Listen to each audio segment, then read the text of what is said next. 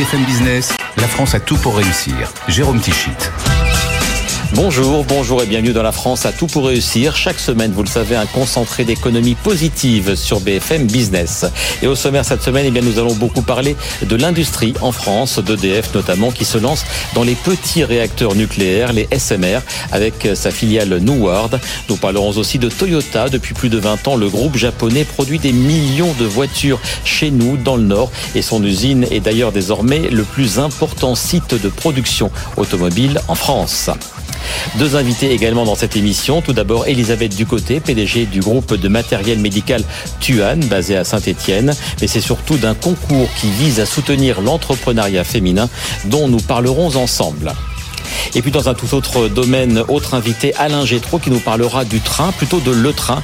Le Train, c'est à l'horizon 2025 un des futurs concurrents de la SNCF pour le trafic passager. Une entreprise 100% française qui lance une campagne de financement en proposant à ses futurs voyageurs de devenir actionnaires de l'entreprise. Mais tout d'abord, cette info qui n'est vraiment pas passée inaperçue il y a quelques jours, l'homme et la femme les plus riches du monde sont français. C'est ce qui ressort du classement Forbes pour 2023. Et il s'agit de Bernard Arnault, PDG de LVMH, et de Françoise Bettencourt-Meyers, l'héritière du groupe L'Oréal. Alors pour réagir à cette information, et bien sûr BFM Business, on ne donne pas la parole à quelques politiques exaltés. On préfère la donner à des personnes qui comprennent l'économie, euh, qui l'aiment et qui la vivent au quotidien. On écoute donc l'entrepreneur Rafik Smati. C'était dans les experts avec Guillaume Paul. Moi, ce que je voudrais rappeler à tous ceux qui critiquent pour critiquer ou pour qui la solution de facilité, c'est euh, la taxation, euh, qu'il s'agit là d'abord, il faut le dire, ça nous paraît évident, mais je n'en suis pas si sûr, d'une fortune professionnelle basée sur la valorisation boursière. Ce n'est pas l'argent qu'il y a sur le compte en banque de M. Arnaud ni de Mme Bettencourt. C'est de la valeur boursière. Premièrement. Deuxièmement, quand on regarde de près, par exemple, une entreprise telle que LVMH, 400 milliards de valorisation c'est beaucoup d'argent. 400 euh, milliards de valorisation, 200 euh, 000 employés euh, dans le monde, dont 70 000 en France. LVMH est le premier employeur privé chaque année qui reverse chaque année 10 000 euros de participation à ses employés. Donc on ne peut pas considérer que ce soit quelqu'un qui, qui, qui essore ses salariés comme un vilain patron. C'est des centaines d'ateliers de production en France. C'est 5 milliards d'impôts sur les sociétés dont la moitié sont payées en France, alors que la France ne représente que 10% de l'activité de LVMH.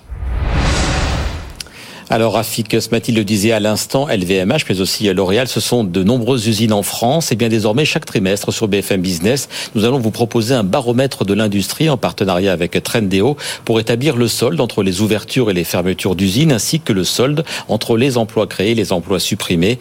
Alors pour ce premier trimestre 2023, le solde est positif avec plus 8 usines ouvertes. Le détail de ces chiffres avec Alexandra Paget.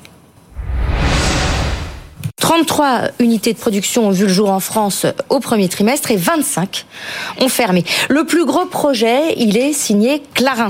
Le groupe cosmétique a finalement décidé d'installer sa nouvelle usine euh, près de Troyes, un investissement de 135 millions d'euros et une ouverture prévue en septembre 2024. Quelle a été la dynamique du côté euh, du recrutement dans l'industrie au premier trimestre, Alexandra? Là aussi, c'est positif. On a créé plus d'emplois qu'on en a supprimé au premier trimestre plus précisément, le solde s'élève à 10 206 nouveaux postes créés, avec 12 581 créations exactement et 2 645 euh, suppressions. C'est Carbone euh, qui crée le plus de postes, 3000, avec euh, sa Gigafactory de Fosse-sur-Mer.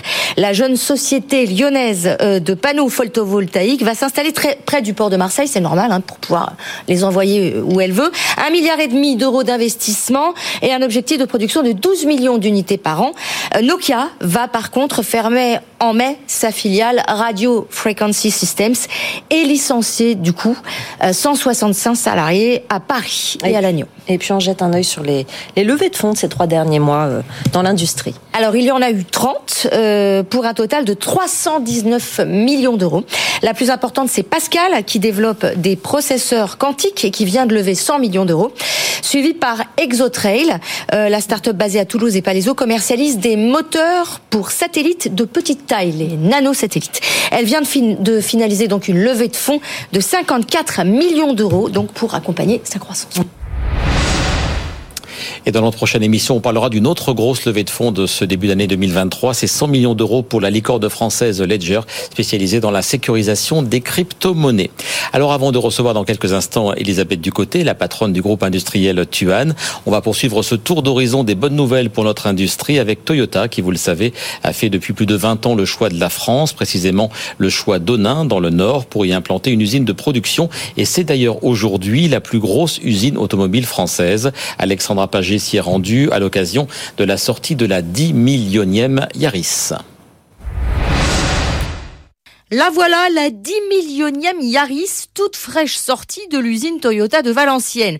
5000 salariés, plus de 200 000 voitures produites chaque année. C'est le contre-exemple de la délocalisation. Didier Leroy, président du conseil d'administration de Toyota Europe. Toyota, en décidant de s'installer euh, en Europe et plus particulièrement en France, avait comme volonté de développer la stratégie que, que, nous développons un peu partout sur la planète. Globalement, 70% de ce que nous vendons dans une région doit être produit localement. Et même une petite citadine, la preuve, avec la Yaris, la recette de Jim Crosby, président de Toyota Motor Manufacturing, ici à Valenciennes, tout est très concentré. Un seul bâtiment, tous les ateliers se touchent. On peut aller en deux minutes de la carrosserie à l'assemblage. On a un site très compact en termes de surface, donc à, peu près moins de 30% en comparaison avec euh, une usine normale. Et les volumes, une voiture produite toutes les 58 secondes. Cette année, on a l'ambition de fabriquer 280 000 véhicules, ce qui serait notre record si on y arrive. Et euh, bien sûr, le, avec ce volume, on peut avoir des, euh, comme dire, les économies d'échelle sur tous nos frais.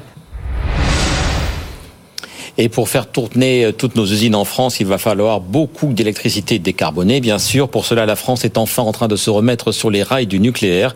Il y aura donc sans doute de nouvelles grosses centrales à l'ancienne type EPR, mais aussi ce qu'on appelle des SMR, Small Modular Reactor, des centrales de petite taille plus adaptées aux nouveaux besoins. Cela fait quatre ans que DF développe ce projet. Il se concrétise euh, désormais par la création d'une filiale à part entière, Neward, dotée d'un budget d'un milliard et demi d'euros. Dans un instant, on va écouter euh, Renaud Crassous, le président de Neward. Mais tout d'abord, Jean-Baptiste Huette nous rappelle et nous dit tout sur les SMR.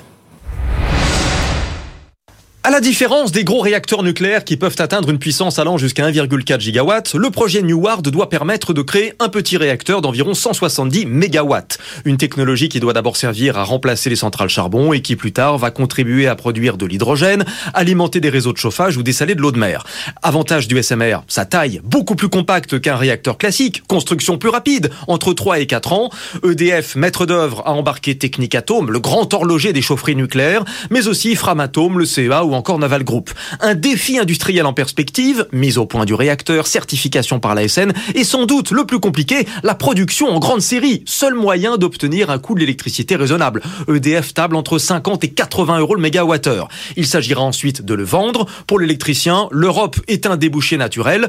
Au niveau mondial, c'est une autre histoire. Une vraie compétition engagée avec les États-Unis, la Chine et même la Russie qui a déjà mis à l'eau, oui oui, l'académique Lomonosov, un SMR flottant capable d'alimenter une ville de 100 000 habitants. La principale raison pour laquelle on développe, c'est qu'il y a des clients, en fait. Et c'est qu'il y a un marché international qui est en train de grandir. Ouais. Ce marché n'existe pas vraiment parce que nos concurrents sont tous en train de développer leurs modèles ou d'essayer de les commercialiser ou de les, de, de les rendre industriels, euh, de les produire en série. Euh, mais ce marché, on le voit se pointer à l'horizon 2030 avec euh, différents types de clients. Bien sûr, les premiers clients sont des électriciens classiques, déjà exploitants nucléaires, qui se disent ben, à tel endroit, je peux pas mettre un gros, donc je vais peut-être mettre un petit, ça pourrait être intéressant sur le Mhm. réseau. Euh, mais de plus en plus, et en particulier depuis le, le conflit en Ukraine, euh, comme la sécurité énergétique est redevenue un sujet vraiment majeur, euh, il y a un certain nombre d'industriels, de gros consommateurs d'électricité Ouais. ou de chaleur ou de vapeur qui se disent finalement quelques centaines de mégawatts, c'est à peu près la taille de mes besoins. Ah. Euh, je vais m'intéresser au SMR. Vous dites aujourd'hui, il n'y a pas vraiment de marché sur le SMR, c'est que globalement, on est dans une concurrence internationale et c'est le premier qui arrive à sortir euh, la technologie et euh, qui, qui va gagner. Là, on est sur une course de vitesse. Alors, on est sur une course de vitesse plutôt par rapport au changement climatique et par rapport aux besoins des clients qui se disent maintenant, euh, pour décarboner complètement en 2050, il faut plus traîner beaucoup. En revanche, on pense que si le marché des SMR se développe, il y a de la place pour beaucoup de monde. Euh, un chiffre intéressant, c'est que dans les pays qui sont déjà nucléarisés ou qui vont vers le nucléaire, il y a plus de 3000 tranches charbon à remplacer. Mhm. Ah Donc le grand nucléaire va en prendre une place, les ENR vont prendre une place, mais même s'il reste quelques centaines de tranches pour des SMR, vous voyez qu'il y, a de la place pour plusieurs développeurs. Donc le tout, c'est d'avoir un bon produit en fait en 2030. C'est pas forcément d'arriver Mhm. strictement. Le premier. Et un mot encore de l'industrie française qui réussit avec Biomérieux, qui fait partie de la galaxie Institut Mérieux, créé en région lyonnaise à la fin du 19e siècle. Alors Biomérieux, c'est la branche spécialisée dans les diagnostics médicaux avec un chiffre d'affaires de 3,6 milliards d'euros. Son PDG, Alexandre Mérieux, qui est l'arrière-petit-fils du fondateur de l'Empire, était l'invité du Tour de France BFM Business il y a quelques jours, le 4 avril à Lyon. Il a bien sûr été question des ambitions et de la stratégie du groupe, notamment aux États-Unis. Mais Alexandre Mérieux a aussi tenu à rappeler l'attachement toujours très fort de son entreprise à Lyon et à la France. La France reste très importante pour nous. La France, c'est c'est moins de 10% du chiffre d'affaires de Biomérieux, mais c'est 30% de, de l'effectif de Biomérieux. On a une R&D euh, très forte, Ouais. très présente euh, en France et en Europe. Donc, euh, on fait France, on fait États-Unis, on fait aussi Italie, et on va, on va s'étendre aussi en Chine. Mais non, la France reste très importante pour nous. Mais c'est vrai que les États-Unis, c'est un endroit où il y a beaucoup d'innovations, beaucoup d'académiques qui deviennent des startups. Comment vous regardez cet écosystème euh, lyonnais, cette euh, French Tech notamment euh, dans la santé? Alors nous, euh, Lyon, c'est c'est les racines. Hein, on est on y est né et c'est là, c'est notre siège social. 3000 collaborateurs à Massy encore. Euh, ouais, 3000, euh, allez, 4000 dans la région Rhône-Alpes. Euh, non, très bon écosystème euh, santé euh, à Lyon. Bah, Il y a euh, les acteurs, il y a, il y a, il y a Sanofi, il y a, y a Boehringer. Il y a aussi le Biopôle, hein, qui est un qui, qui fédère un petit peu tous les acteurs santé, euh, ETI, PME et grands groupes. Il y a Rofins là, pas très loin. Ouais, il y a du, il y a du monde et c'est un écosystème qui fonctionne bien, euh, qui fonctionne bien ensemble. On collabore bien et euh, ça crée un peu euh, un appel d'air pour euh, pour l'innovation, pour euh, pour la collaboration. Le, le milieu médical, le scientifique est aussi assez présent à Lyon. On a des collaborations avec euh, les hospices civils de Lyon et autres. Donc bon bon écosystème. Et on va aller tout près de Lyon, chez le frère ennemi de Saint-Étienne. Bonjour Elisabeth Ducoté. Bonjour. C'est donc à Saint-Étienne qu'est installé Tuan, qui fabrique du matériel médical depuis très longtemps, je crois, 1847. C'est une ETI familiale que vous dirigez vous-même à ce poste-là depuis plus de euh, 30 ans.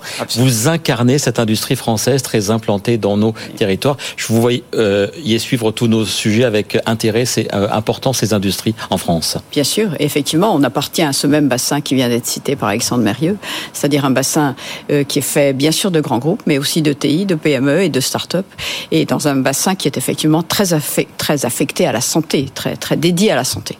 On rappelle que votre entreprise, ce sont 2800 emplois dans le monde, dont la moitié donc en France, 1000, 1000 1400. L'en- L'entreprise se porte bien? L'entreprise navigue dans une période qui s'appelle la tempête, et qui est une tempête à répétition. Mais elle va bien, c'est-à-dire que le cap reste tenu, absolument. et avec une forte présence à l'international. Je crois que vous vous développez aussi dans d'autres pays. Absolument. On a des filiales pratiquement dans toute l'Europe. On a 80 distributeurs et on vient de créer deux filiales nouvelles, une en Suisse, donc qui est toute proche, et une très lointaine qui est en Australie. Alors si vous êtes avec nous aujourd'hui, euh, Elisabeth Ducoté, c'est euh, aussi et surtout pour nous parler d'un prix qui existe depuis euh, trois ans, le prix Yvon Gattaz, qui connaît cette année une évolution majeure puisqu'il s'appelle prix Yvon Gattaz. Elisabeth Ducoté, pourquoi cette évolution? Pourquoi votre nom est-il euh, adossé à ce prix maintenant? Alors d'abord parce que Yvon Gattaz est un grand ami pour lequel j'ai une euh, immense considération et que quand je lui ai donné l'idée qu'on pouvait peut-être justement euh, vraiment stimuler l'entrepreneuriat au féminin, il, a dit mais oui c'est une très bonne idée. Donc on s'est associé immédiatement. Moi-même j'étais enfin je faisais partie du jury des, des versions précédentes et donc euh, nous voilà maintenant avec un prix qui s'appelle Yvon Gattaz et Elisabeth Ducotet et qui soulignera euh, et qui aura un candidat masculin et un candidat féminin. Enfin, un nommé féminin et un nommé masculin. Quand on remonte un peu donc le, le fil de ces trois ans, de belles entreprises ont été euh, primées, euh, quelques-unes qui vous viennent à, à l'esprit depuis 2020. Alors en fait, la toute première lauréate a été une femme euh, qui était donc Clémentine Gallet, Coriolis Composite, qui en Bretagne fait des matériaux très technologiques, très bons. C'est des robots pour l'aéronautique. hein, Pour l'aéronautique et aussi pour la santé un peu, mais pour l'aéronautique principalement. Après ça, on a eu MC2 et puis on a eu l'an dernier euh, Antoine Fichet qui fait ce formidable lave-vaisselle qui s'appelle Bob et qui est destiné à tous ces jeunes ménages qui savent pas où mettre leur lave-vaisselle et c'est voilà, c'est une très très jolie invention industrielle française. Encore un exemple et c'est en et en Vendée. Euh, les lauréats donc de de cette de cette année, quelles sont les dotations financières qui sont euh, pour les quatre lauréats? Je crois qu'il y aura quatre lauréats.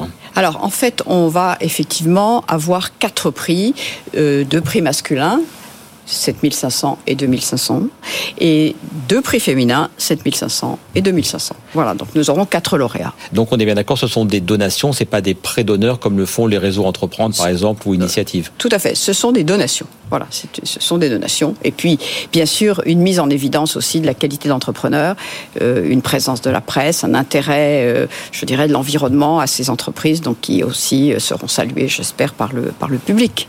Qui sont les organisateurs? Vous en faites partie, vous faites partie du jury, mais je crois qu'il y a d'autres personnes et des partenaires, bien sûr, qui accompagnent l'événement. Absolument. Alors, comme partenaire, nous avons la Banque de France, nous avons le journal Entreprendre, nous avons également le le METI, le, mouvement des qui est le mouvement des entreprises intermédiaires. Dont vous avez été la vice-présidente. Et dont j'ai été la présidente. la présidente, pardon, voilà. Présidente, co-présidente avec, euh, avec Philippe Bernano.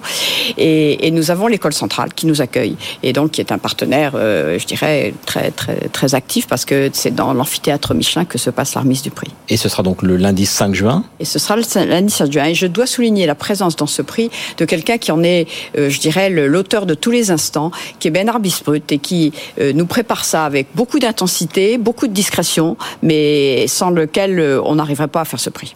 Alors nous sommes au mois d'avril, donc la cérémonie le 5, le 5 juin. Entre-temps, donc évidemment, il y a les dossiers à préparer, à monter et à envoyer. Donnez-nous un peu toutes les modalités pratiques pour candidater, comme on dit en français. On va dire que c'est très facile. Il suffit d'aller de, chercher le site euh, Yvon Gattaz, prix Yvon Gattaz du côté, et c'est très facile, c'est accessible. Et là, on voit une fiche d'inscription et une déclaration d'intérêt pour celui qui veut se présenter. Donc, vous voyez, c'est extrêmement facile. C'est à faire avant le 15 mai. Donc voilà, il nous reste un peu plus d'un mois pour ceux qui ont envie de concourir. Il leur reste un peu plus d'un mois pour venir et pour se, manifester. Et après ça, la remise sera, aura, lieu en juin.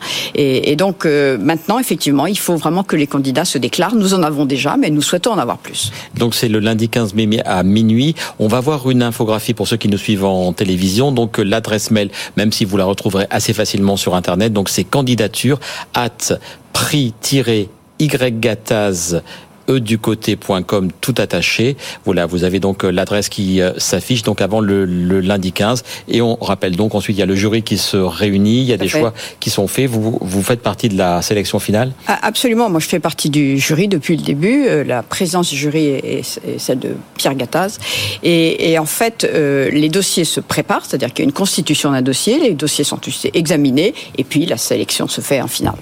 Eh bien, écoutez, merci beaucoup, Elisabeth Ducoté, d'être venue nous parler donc de ce nouveau prix Yvon Gattaz et Elisabeth Ducoté qui porte désormais votre nom. Il y aura donc des lauréats, des lauréates, et je m'engage ici même à recevoir donc une de ces lauréates dans une de nos prochaines émissions de la France à tout pour réussir.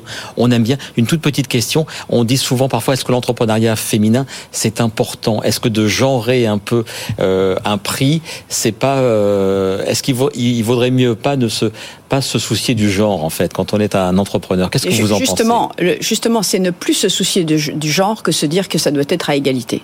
Eh bien voilà, c'est ce que c'est ce que l'on souhaite en tout cas donc à vos lauréates et lauréats qui seront primés et j'en recevrai donc euh, une ou un, on verra dans les prochaines émissions donc euh, au mois de juin. Merci, de votre présence sur ce plateau. Et à présent, bien on va prendre le train. Le train, c'est en effet le nom de l'une des nouvelles compagnies ferroviaires qui va s'engouffrer dans le marché désormais libéralisé du trafic voyageur en France. Bonjour Alain Gétraud. Bonjour. Vous êtes donc le président de Le Train, c'est bien comme ça que l'on que l'on dit, c'est pas très joli, mais c'est bien c'est bien le nom. Hein. Alors directeur général, oui, et cofondateur de Le Train. Directeur général, voilà. Racontez-nous donc la jeunesse de ce de ce projet, un projet qui naît, je crois, en Charente en 2020. Oui, euh, tout à fait. Euh, le, territoire néo-aquitain euh, et finalement le Grand Ouest de la France dispose d'infrastructures ferroviaires intéressantes, grande vitesse, récentes. et l'entreprise est née sur un concept qui elle-même lui-même s'est forgé sur une problématique. Finalement, un très bon réseau ferroviaire grande vitesse mais des dessertes insuffisantes pour desservir les territoires intermédiaires et desservir euh, les grandes villes ou les villes intermédiaires de ce territoire. Alors votre projet, c'est combien de trains quotidiens? Donc on est, bien, on l'a dit à l'horizon 2025. Ça reste euh, votre objectif en termes de timing. Euh, combien de trains quotidiens et combien de villes seraient concernées par vos, par les premiers trains, le train? Alors, on vise un démarrage de service ambitieux parce qu'il faut un choc d'offres euh, pour euh, donner envie aux gens de voyager et d'avoir des points de repère pour leur trajet. Donc, on vise une cinquantaine de trains, hein, une cinquantaine de liaisons euh, par jour, et avec une desserte de 11 destinations, 11 villes dans le Grand Ouest. Lesquelles? On peut en citer quelques-unes. On imagine Bordeaux, Nantes. quelles sont les autres? Bien, sûr, Bordeaux-Nantes, Bordeaux-Tours, Bordeaux-Rennes, Bordeaux-Angoulême, Bordeaux-Angers, avec des prolongements également sur Arcachon et des dessertes pour euh, pouvoir accéder à l'aéroport de Bordeaux-Mérignac. Donc vous, vous l'avez dit, euh, vous vous basez sur une, euh, des infrastructures qui existent, donc le ferroviaire, les rails, pour faire simple, ils existent déjà. Comment est-ce que ça se passe? C'est une licence que vous demandez pour pouvoir emprunter les rails? Alors effectivement, il faut répondre à plusieurs obligations légales. Il faut détenir une licence d'entreprise ferroviaire grande vitesse que le train détient depuis la fin de l'année dernière. Il faut avoir des certificats de sécurité. Il faut avoir déclaré ses intentions de trafic auprès de l'autorité de régulation et qu'elle soit purgée de tout recours, ce qui est également le cas pour le train. Euh, combien ça voilà. Et ensuite, il faut réserver de la capacité des sillons pour pouvoir circuler. donc, on réserve ces espaces de circulation auprès des SNCF Réseau, qui est le gestionnaire d'infrastructure. Cette réservation des sillons, cette licence ferroviaire, ça vous coûte euh, combien? C'est quoi le prix pour avoir le droit de rouler en France sur des rails existants? Alors ça va être un peu compliqué de rentrer euh, dans les détails. Euh, la licence d'entreprise ferroviaire, elle ne coûte finalement rien. Elle, euh, elle est délivrée en fonction de vos capacités. Donc il faut être en capacité de démontrer sa capacité à opérer. Il faut avoir un capital minimum également et être assuré pour opérer ce trafic, ce qui en soi est un challenge, hein, puisqu'on est face à des risques forcément importants en cas d'incident. Et puis par contre, les sillons, eux, sont sont payants. Euh, ils sont même assez chers hein, sur le réseau français. On parle d'un milliard d'euros par an. Est-ce que vous nous confirmez les chiffres? Ah, Alors, j'ai pas entendu bien votre chiffre. On parle d'un milliard d'euros par an. Euh. Non, on n'est pas sur ces montants-là pour, pour notre trafic. On est plutôt sur des dizaines de millions d'euros. Ce qu'il faut retenir, c'est que Contrairement à l'aérien, le coût de l'infrastructure est très élevé.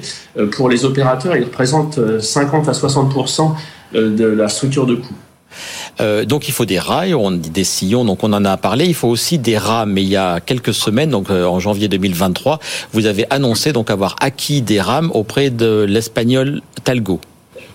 Oui, tout à fait. Après une procédure de consultation du marché, hein, de mise en concurrence, euh, eh bien, on a procédé à, à la signature d'un contrat d'acquisition et de maintenance avec un industriel européen spécialiste de la grande vitesse, qui est l'industriel Talgo. Alors pour pour ceux qui s'en rappellent, hein, Talgo c'est un constructeur mythique, euh, c'est la Puerta del Sol, hein, mais euh, depuis euh, depuis ce train en France, finalement, l'industriel n'est pas présent en France. avec le train, ça, va être une occasion de revoir circuler des rames Talgo en France, des rames grande vitesse. Vous, vous êtes un projet 100% français. Pourquoi ne pas avoir fait appel à Alstom, qui est aussi un des grands constructeurs européens, voilà, de de trains? Pourquoi ce choix de l'Espagne et pas de la France pour les pour les rames?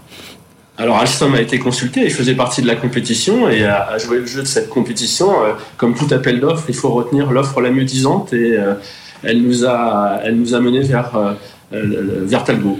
Ces rames vous ont coûté combien? Est-ce que vous aviez les, les fonds pour financer cette, ce premier investissement, ce premier gros investissement? Oui, alors c'est des très gros investissements. Hein.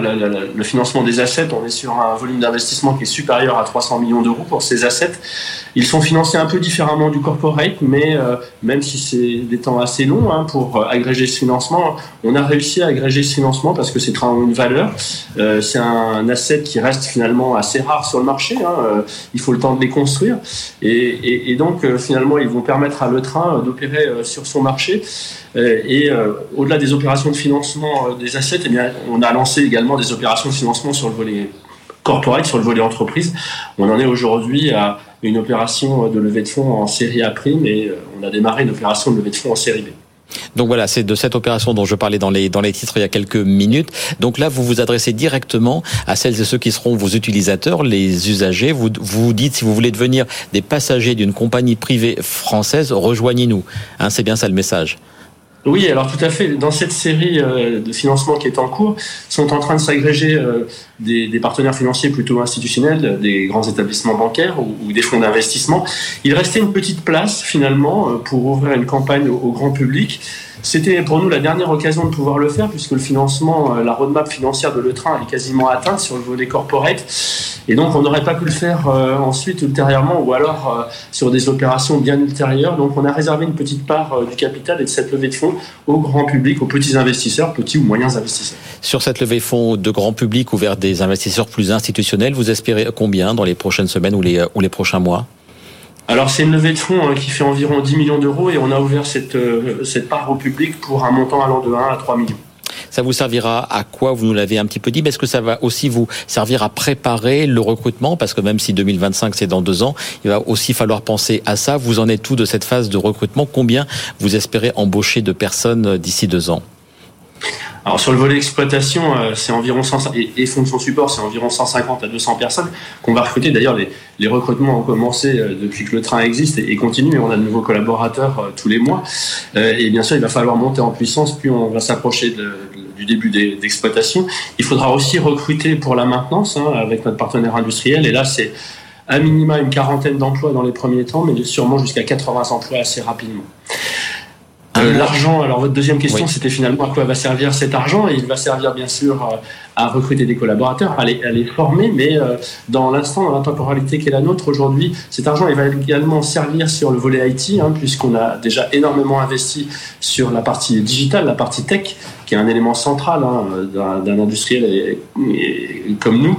Et donc, on va continuer à investir avec cette levée de fonds sur ce volet IT également. Eh bien voilà, le temps est terminé. J'ai encore plein de questions, mais je vous promets, on vous réinvitera parce que je trouve que c'est une belle aventure euh, privée en France sur le ferroviaire. On peut citer les entreprises aussi qui se lancent comme, qui vont se lancer comme Rycop, Kevin Speed ou Midnight Trends. Vraiment, il y a de quoi dire. On vous réinvitera avec plaisir dans la France à tout pour réussir. Et on espère vraiment que dans deux ans, les trains, le train seront en circulation. Merci beaucoup Alain Gétraud d'avoir été invité de la France à tout pour réussir. L'émission, vous le savez, est diffusée chaque vendredi à 14h30, le samedi à midi, le dimanche à 15h30 et bien sûr sur tous nos supports digitaux. Je vous souhaite une très belle journée, un très bon week-end et à très bientôt sur BFM Business. BFM Business, la France a tout pour réussir.